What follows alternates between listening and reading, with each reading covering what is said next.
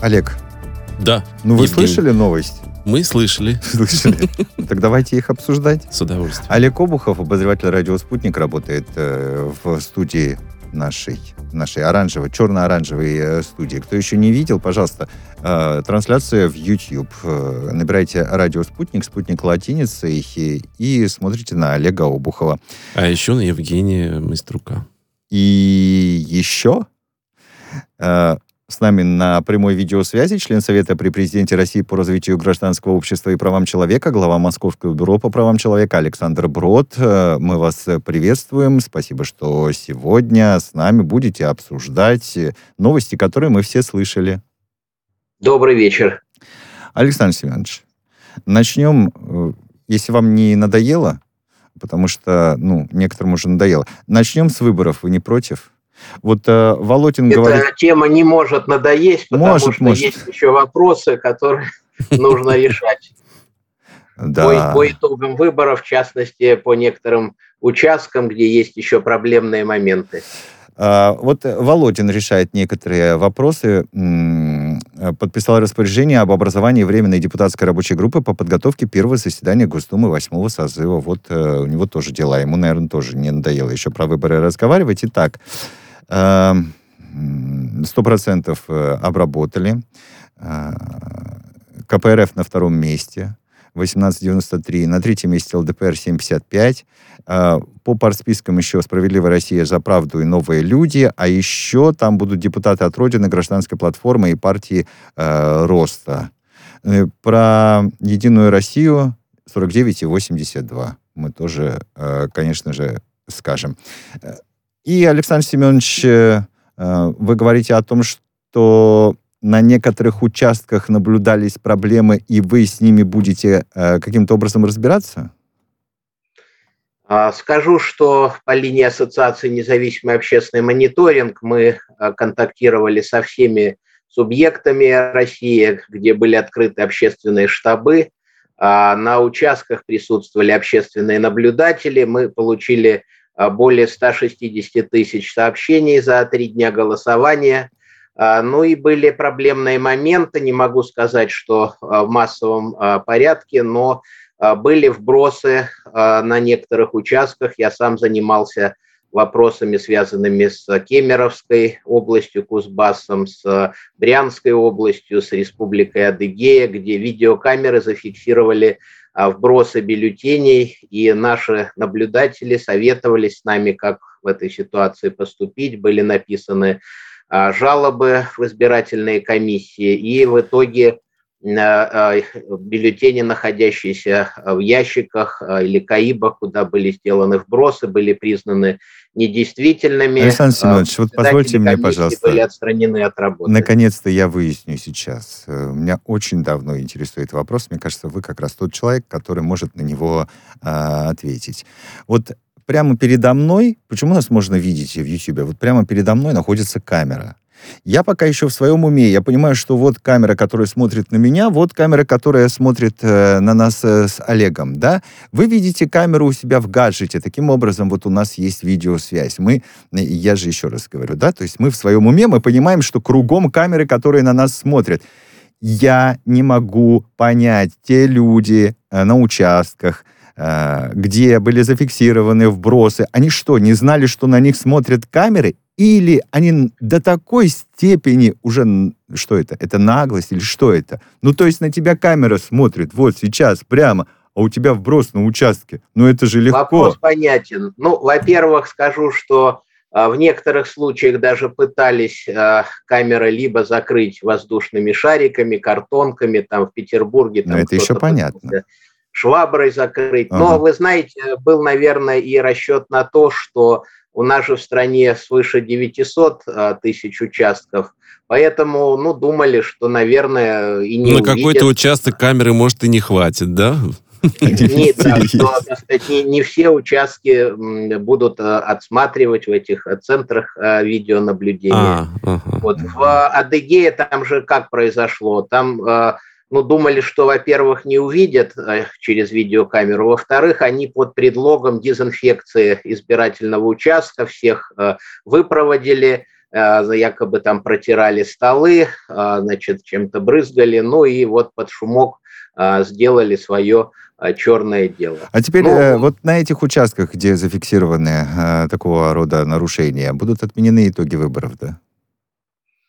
Значит, уже известно, что э, отменены э, результаты голосования на некоторых участках в Крыму, Калмыкии, Санкт-Петербурге, где такие были тотальные нарушения, а здесь, где были вбросы, и их удалось, значит, зафиксировать, были бюллетени признаны недействительными, находящиеся а, в ящике для голосований. Кстати, и пропали бюллетени-то людей, избирателей добросовестных. Но когда смешиваются вброшенные бюллетени и уже имеющиеся там, то признается недействительным весь ящик э, для голосования. Они были опечатаны, а, Голосование продолжилось в резервный ящик. Председатель комиссии отстранен. В Адыгее там работает, кстати, Следственный комитет. Скорее всего, будет уголовное дело возбуждено. Ну, пока вот в таком ключе где-то а, пока известно о а, восьми а, вбросах. Есть еще подозрения на вбросы еще там в двух-трех регионах, поэтому мы занимаемся этим вопросом. В Петербурге были конфликтные ситуации на нескольких участках, там были драки, а, значит, какие-то приходили люди, там были не согласны с действиями комиссии, требовали а, протоколы, кто-то там даже порвал а, бюллетени, поэтому по Петербургу это отдельная песня, и занимается этим вопросом плотно член СПЧ Наталья Евдокимова, и Элла Александровна Панфилова неоднократно говорила, что по Петербургу ситуация ее не устраивает, там будет особая проверка. Александр Семенович, вот э, вы э, отметили, что задача ассоциации – это противодействовать нарушениям, проверять инф, инф, инф, э, инфопотоки и предоставлять избирателям достоверную информацию. Задача выполнена, и вас, ну, какую оценку вы бы поставили э, агентству, которое как раз вот этими задачами занималось? Да, это ассоциация вот. Ну, вы знаете, я, так сказать, всегда критически подхожу там, к деятельности, которой э, я причастен и мои коллеги, поэтому, наверное, до оценки отлично пока еще далеко, да и э, Институт общественного наблюдения это всего э, существует три года, с 2018 года.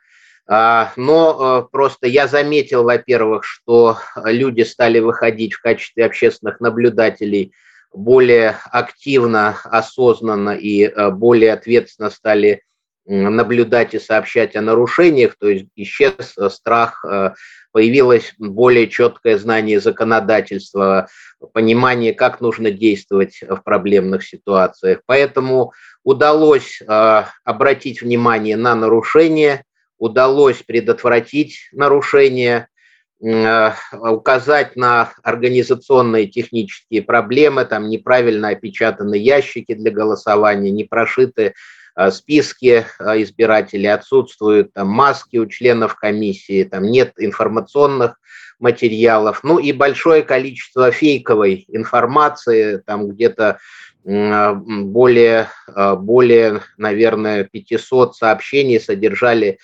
признаки фейков и недостоверной информации. Мы ее тщательно перепроверяли.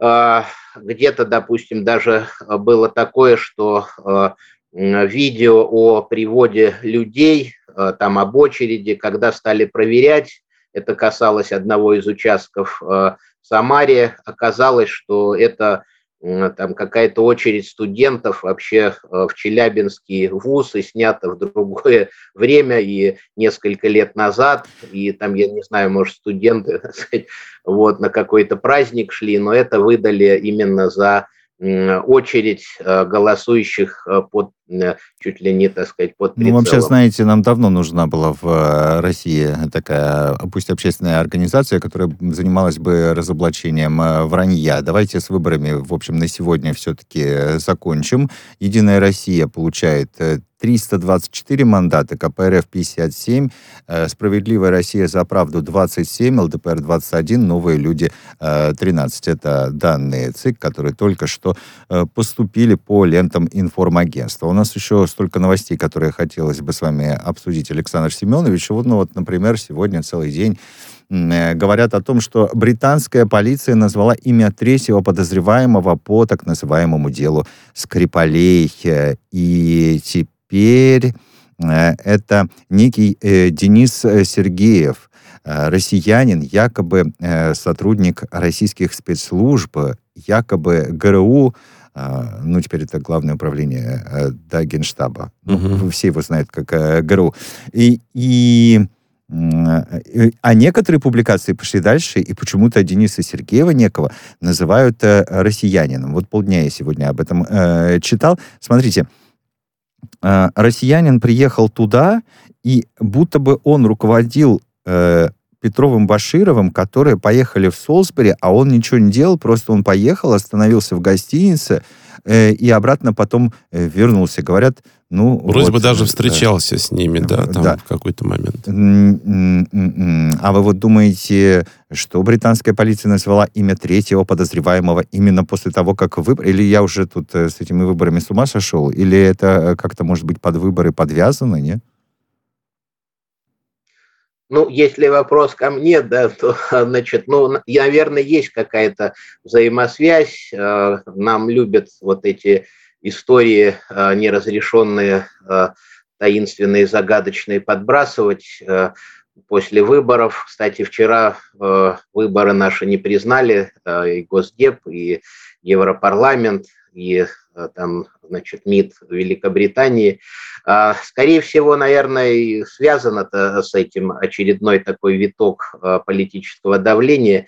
Ну, вы знаете, история а, со Скрипалями, она достаточно загадочная. Тут со стороны Великобритании нет особо раскрытие, так сказать, карт, информации, подробностей. С другой стороны, российский МИД э, неоднократно говорил о том, что там уже 60 запросов направил э, в МИД Великобритании с просьбой предоставить информацию, дать доступ к документам, э, приехать в Великобританию нашим следователям, криминалистам и так сказать, провести свое расследование, но, по мнению МИДа и э, э, представительства э, ООН в США, зарубежная сторона игнорирует российские запросы. Но вот сейчас нашла еще одного фигуранта, хотя сказать, непонятно, что, зачем и как. Мне кажется, если речь идет о таких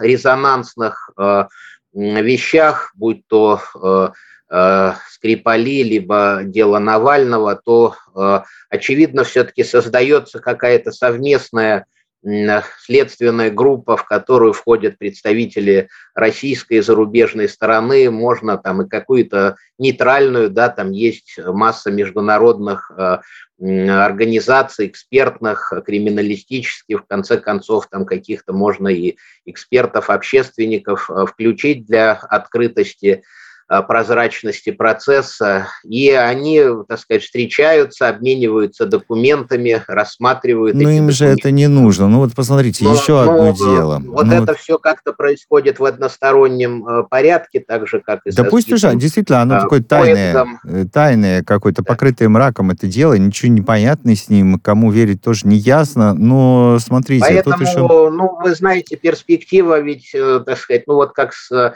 истории со сбитым Боингом. А, то есть время идет, а никакой ясности нет, каждый тянет одеяло на себя, а, и так может продолжаться до бесконечности. Тем более, вы знаете, я вот вспоминаю, где-то читал даже, что какая-то экспертная организация, которая проводила исследование вот этого вещества, там, по-моему, А 234, которым значит, да -да. Вот, э, якобы был отравлен Скрипаль. То есть они так и не выяснили происхождение, принадлежность этого вещества. То есть, ну, там тоже не все, э, так сказать, э, карты складываются в единую колоду, да, так сказать, у МИДа своя позиция полиции, у экспертов другая, поэтому здесь только должны быть совместные действия двух, там, трех, четырех стран. Понимаете, у меня к вам есть вопрос, как у человека, который занимается, извините за тавтологию, правами человека.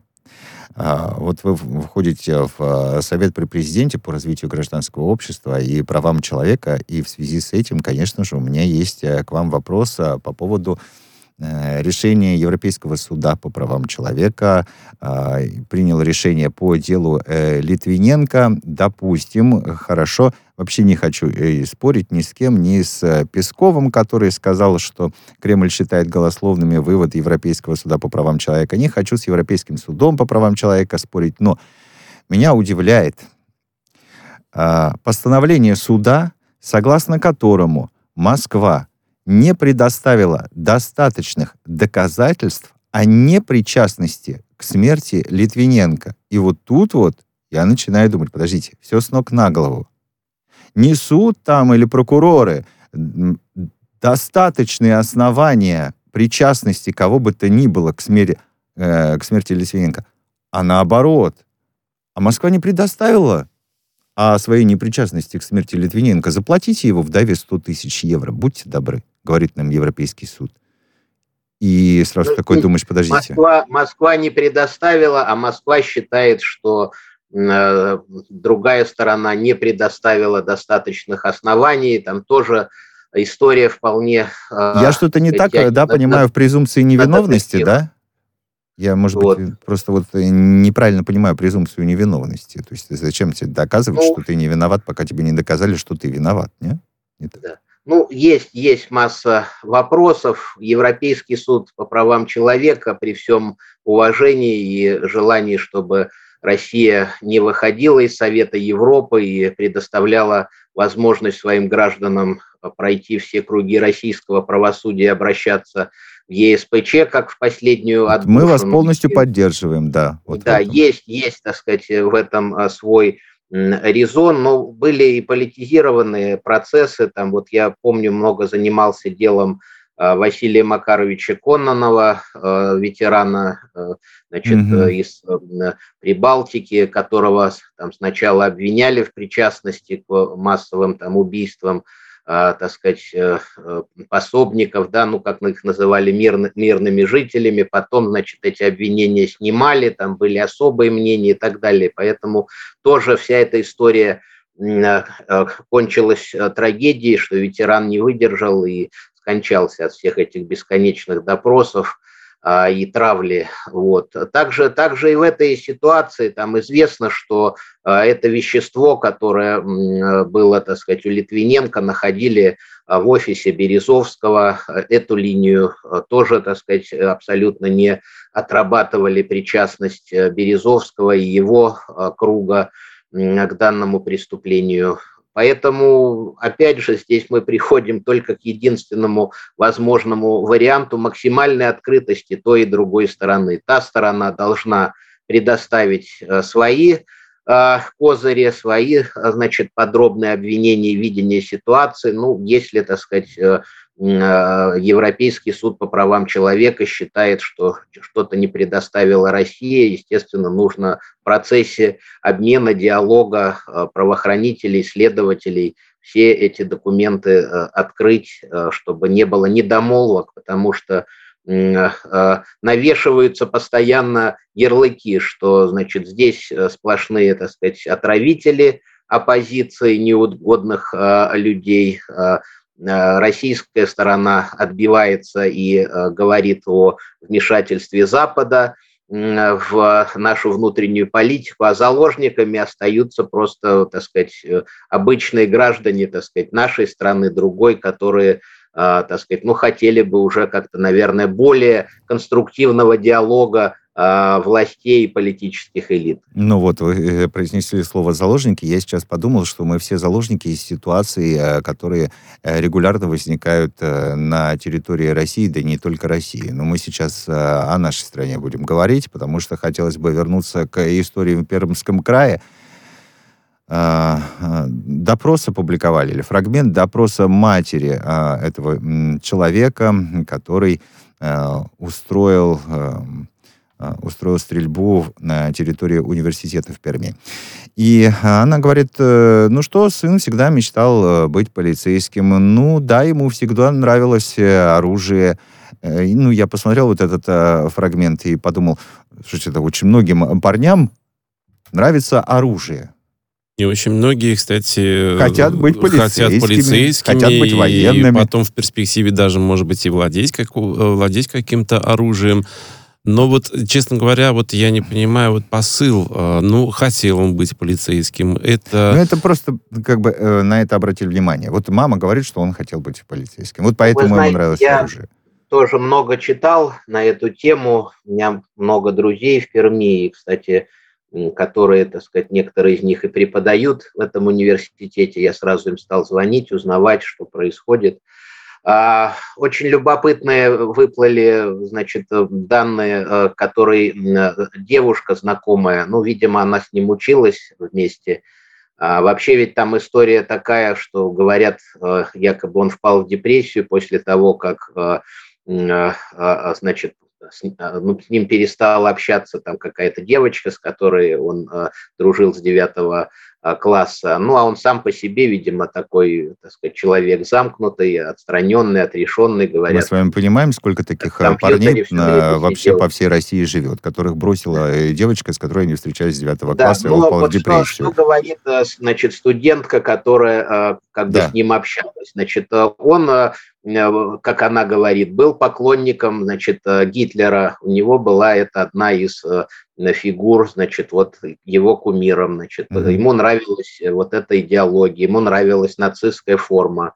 Он, значит, людей называл, вот опять же с ее слов, я читаю, так сказать, в открытом источнике, читал, называл биоматериалом. То есть, ну, была какая-то озлобленность у человека, и, видимо, ну, так сказать, какое-то понимание недооцененности, может быть, своей э, личности, какие-то комплексы, какие-то нереализованные амбиции. Ну, а мама, конечно, знала, да, что он хочет быть полицейским, что он хочет э, приобрести оружие, но вот почему-то ее не насторожило, что вот он купил каску, там покрасил ее черный цвет, наверное, все-таки вот... Э, ну это, а что, она должна была тут же побежать в полицию и заявлять о том, что у него появилось оружие, ну, каска, форма и так полицию, далее? Но, но, по крайней мере, вызвать его на откровенность и спросить, для чего он это делает, и, может быть, как-то а, проникнуть в его а, внутренний мир. Этот э, человек тоже, с тоже... оружием идет э, по университету, стреляет куда ни попадя, говорят, он не вел прицельный э, огонь, и э, тут идет э, лекция, а преподаватель говорит, э, что нет, давайте продолжать лекцию, потому что, потому что нам нужно обучаться. При этом, со слов преподавателя, ну, там, там он преподаватель закрыл... какой-то да. был сам из силовых структур. Да, да, да и, говорят, что он да. служил в МВД. Сегодня на него все да. набросились, как ты мог. Я не знаю, была э, закрыта дверь или нет. Все кто-то кто-то врет, потому что кто-то говорит, что закрыли э, дверь э, железную, которую невозможно прострелить. Другие говорят, э, что не закрыли и набросились на этого. Ну как ты мог, как ты мог э, так делать, продолжать э, лекцию в этот момент? И даже вроде как Следственный комитет собирается свою оценку э, дать. Больше нет у Следственного комитета никаких других дел. Э, так мне вот интересно, а что же, что же он должен делать? У нас э, что, Александр Семенович, есть э, какой-то алгоритм действий преподавателя, когда э, идет вот человек и стреляет из огнестрела? По-моему, нет, пока еще не дожили ну, вы до знаете, такого. Это, скорее всего, был, значит, э, ну, такой формалист, сторонник жестких инструкций. Я тоже читал его объяснение, почему он не продолжал занятия. Он не, продолжал, продолжал. Да, почему он не прекратил mm-hmm. занятия, почему он их продолжал, а, только закрыл двери и вроде бы выключил свет. Что он сказал, что есть э, такая ведомственная инструкция там по вузу, а, что если бы было предупреждение по громкой связи об опасности, то тогда бы он прекратил занятия и, значит, всех бы там отпустил и предпринял бы какие-то меры. Я не вижу здесь никакого, так сказать, а, криминала с его стороны. Если бы, ну, не дай бог, конечно, этот стрелок бы там постучался в их аудиторию, я думаю, может быть, он бы его, как бывший офицер, так сказать, и обезвредил. Но история, конечно, страшная, и стали они слишком часто повторяться. Да, мы помним вот и в Татарстане совсем недавно, а до этого Керчь, и еще, и еще. Это действительно Поэтому так. надо, надо думать, э, как... Хотелось бы, чтобы э, такого больше не происходило. Сейчас, Александр Семенович, я прошу прощения, мы прервемся на три с половиной минуты, послушаем выпуск новостей в эфире радио э, «Спутник». Через это время вернемся, и у нас есть еще несколько новостей, которые, я уверен, вызовут Э, интерес у нашей аудитории.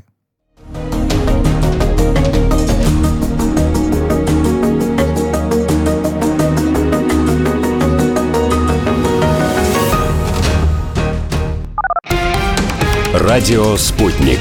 Новости студии Дмитрий Михеев. Здравствуйте. Два российских стратегических бомбардировщика Ту-160 выполнили полет над Балтийским морем. РИА Новости сообщают, что их сопровождали истребители НАТО, среди них F-16 Италии и Дании, F-18 Финляндии, Saab Gripen Швеция. США ввели санкции против платформы по обмену криптовалюты SUEX, зарегистрированной в России и Чехии. В американском Минфине заявили, что подозревают компанию в причастности к обеспечению финансовых операций хакерами, специализирующимися на шантаже и требовании выкупа от пострадавших. Собственности активы компании на территории США будут заблокированы. Гражданам США также запретили взаимодействие с платформой. США готовы вернуться к полному соблюдению иранской ядерной сделки, если Тегеран поступит так же. Об этом заявил в Нью-Йорке на сессии Генассамблеи ООН президент Байден. По его словам, США по-прежнему стремятся не допустить обладания Ираном ядерного оружия. Байден сказал, что США готовы работать путем дипломатии вместе с группой 5 плюс 1 над возвращением Ирана к соблюдению соглашения. Давить на США с целью получения спутниковых снимков места крушения малазийского Боинга предлагают родственники погибших в 2014 году рейсом H-17 на востоке Украины. В Нидерландах э, сегодня возобновили слушания по делу об авиакатастрофе лайнера малазийских авиалиний. На третий день после трагедии тогдашний госсекретарь США Джон Керри заявлял, что они видели полет, видели удар, видели, как самолет исчез с радаров.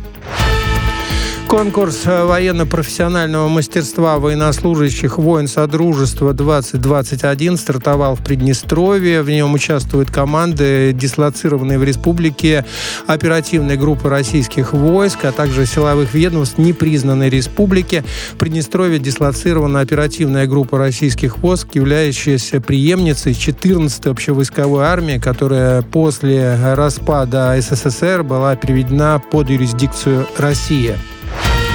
Сестры из Японии Умена Сумияма и Куэма Кодама признаны самыми пожилыми близнецами в мире. Согласно книге рекордов Гиннесса, их возраст составляет 107 лет и 300 дней.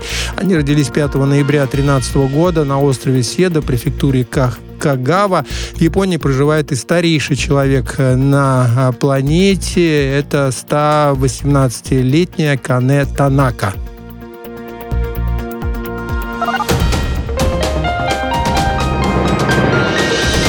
Следующий выпуск на «Спутнике» через полчаса.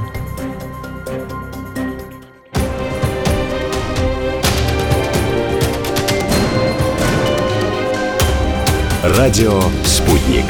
Говорим то, о чем другие молчат. Вчера по телеку видел. Мне тут по телефону сказали. В соцсетях только обсуждают, что... И так десятки раз каждый день. В эфире «Радио Спутник». Всегда правильный ответ на вопрос. Слышали новость?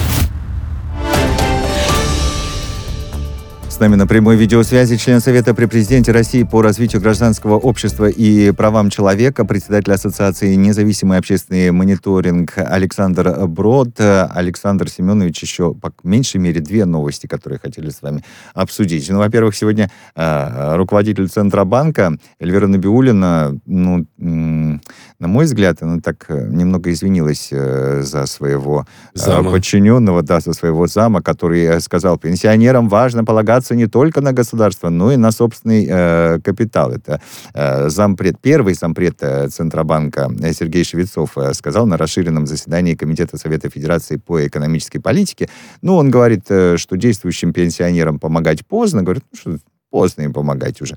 А вот э, стимулировать граждан которые сейчас работают, да, к моменту выхода на пенсию полагаться не только на государство, но и на сформированный в течение жизни капитал, вот это было бы очень неплохо, говорит э, э, Швецов.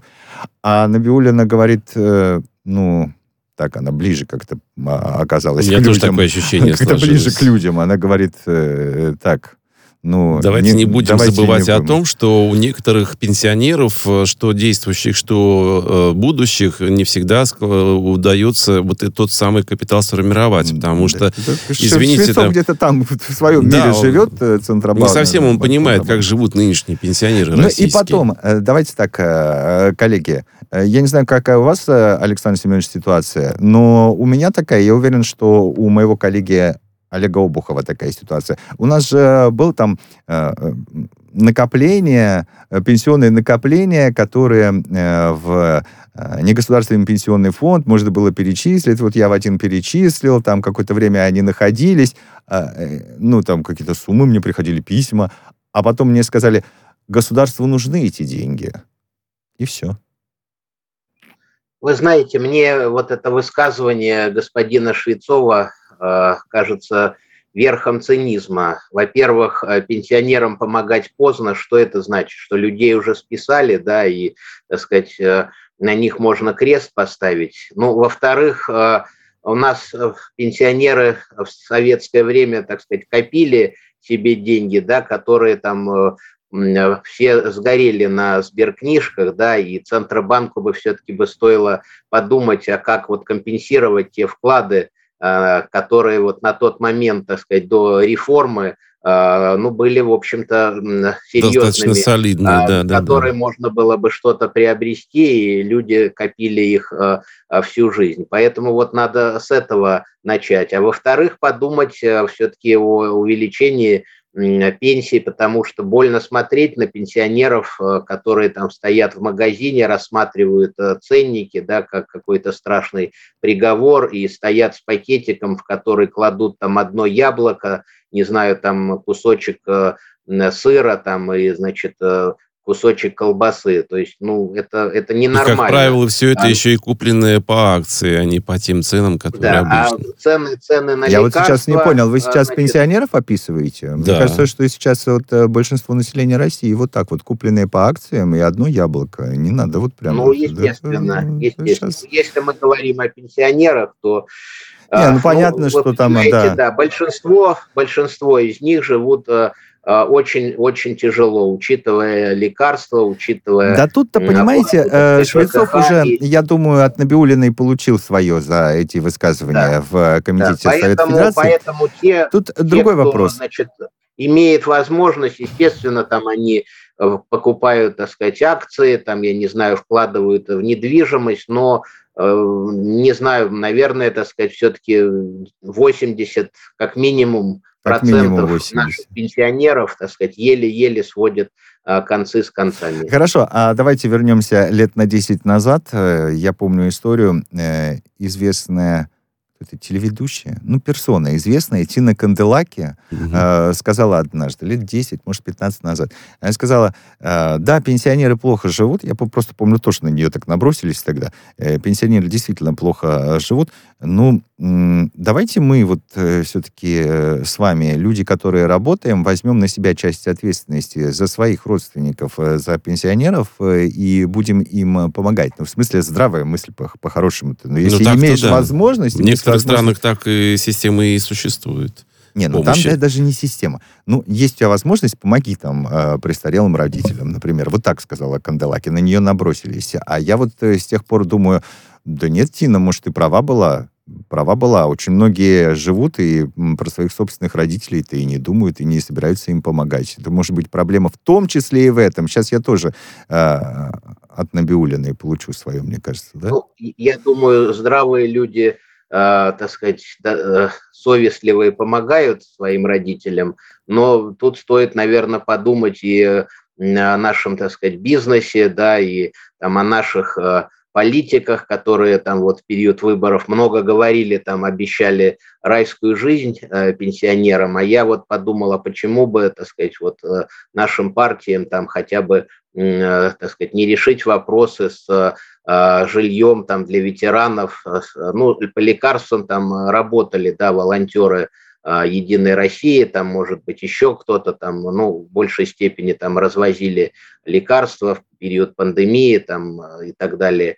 Но мне кажется, и партии это могли бы больше сделать э, хотя бы... Ну так-то общественной работы маловато. Маловато. Я вот с вами полностью согласен. Э, в социальных сетях вот буквально, может быть, с конца весны вдруг все начали показывать, как они заботятся о своих избирателях. Фотографии они везде выкладывают. Вот здесь вот мы асфальтовую дорожку проложили, здесь панду сделали. То есть до этого 4 года молчали, а тут с начала весны, так, э, с конца весны такое началось. Может быть, действительно партиям стоило бы заняться. Понимаешь, не только перед э, выборами всем этим, да.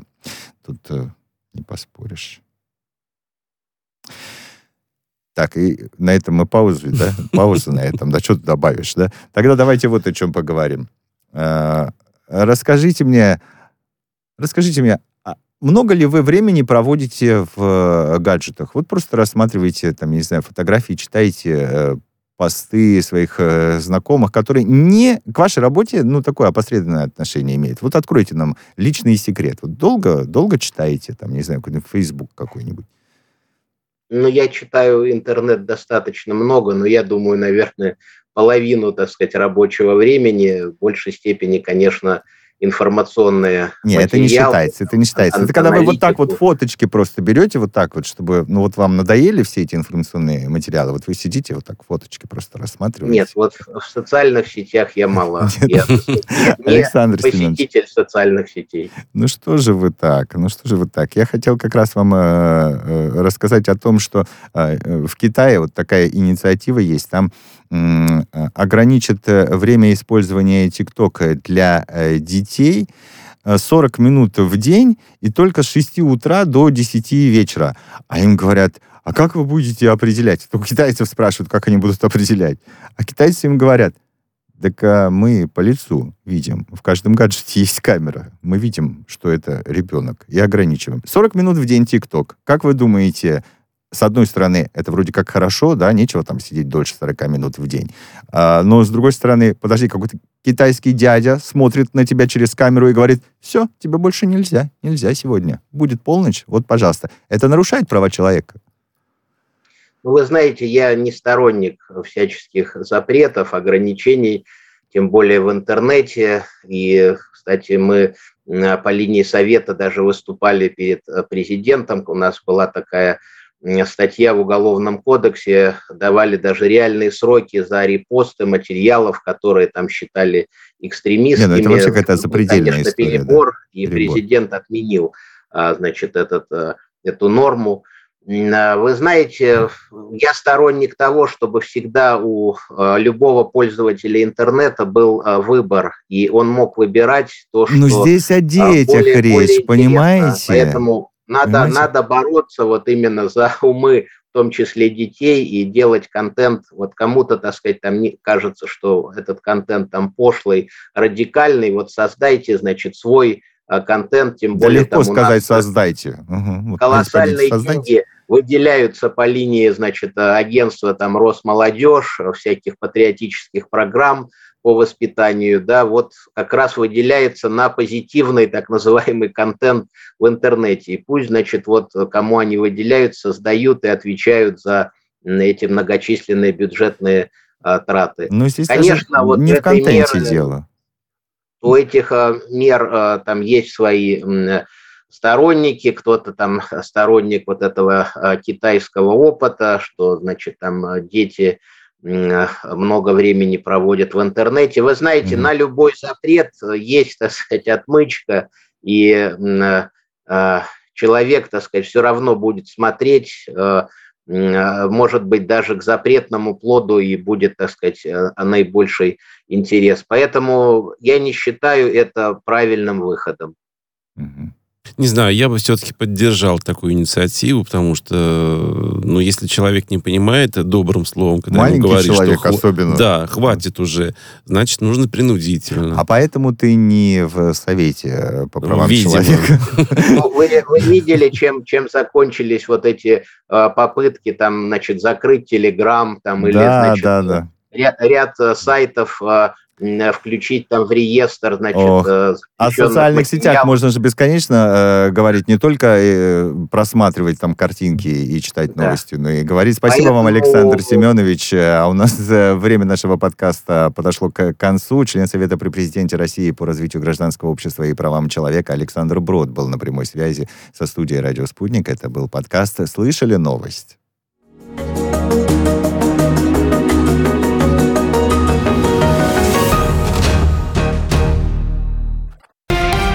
Радио «Спутник». Новости. В студии Дмитрий Михеев. Здравствуйте. Два российских стратегических бомбардировщика Ту-160 выполнили полет над Балтийским морем. РИА Новости сообщают, что их сопровождали истребители НАТО, среди них F-16 Италия и Дания, F-18 Финляндии, Saab Gripen Швеция. США ввели санкции против платформы по обмену криптовалюты SUEX, зарегистрированной в России и Чехии. В американском Минфине заявили, что подозревают компанию в причастности к обеспечению финансовых операций хакерами, специализирующимися на шантаже и требовании выкупа от пострадавших. Собственности активы компании на территории США будут заблокированы. Гражданам США также запретили взаимодействие с платформой. США готовы вернуться к полному соблюдению иранской ядерной сделки, если Тегеран поступит так же. Об этом заявил в Нью-Йорке на сессии Генассамблеи ООН президент Байден. По его словам, США по-прежнему стремятся не допустить обладания Ираном ядерного оружия. Байден сказал, что США готовы работать путем дипломатии вместе с группой 5 плюс 1 над возвращением Ирана к соблюдению соглашения давить на США с целью получения спутниковых снимков места крушения малазийского Боинга предлагают родственники погибших в 2014 году рейсом H-17 на востоке Украины. В Нидерландах э, сегодня возобновили слушания по делу об авиакатастрофе лайнера малазийских авиалиний. На третий день после трагедии тогдашний госсекретарь США Джон Керри заявлял, что они видели полет, видели удар, видели, как самолет исчез с радаров. Конкурс военно-профессионального мастерства военнослужащих воин Содружества 2021 стартовал в Приднестровье. В нем участвуют команды, дислоцированные в республике, оперативной группы российских войск, а также силовых ведомств непризнанной республики. В Приднестровье дислоцирована оперативная группа российских войск, являющаяся преемницей 14-й общевойсковой армии, которая после распада СССР была переведена под юрисдикцию России. Сестры из Японии Умена Сумияма и Куэма Кодама признаны самыми пожилыми близнецами в мире. Согласно книге рекордов Гиннесса, их возраст составляет 107 лет и 300 дней. Они родились 5 ноября 2013 года на острове Седа, префектуре Ках Кагава. В Японии проживает и старейший человек на а, планете. Это 118-летняя Кане Танака.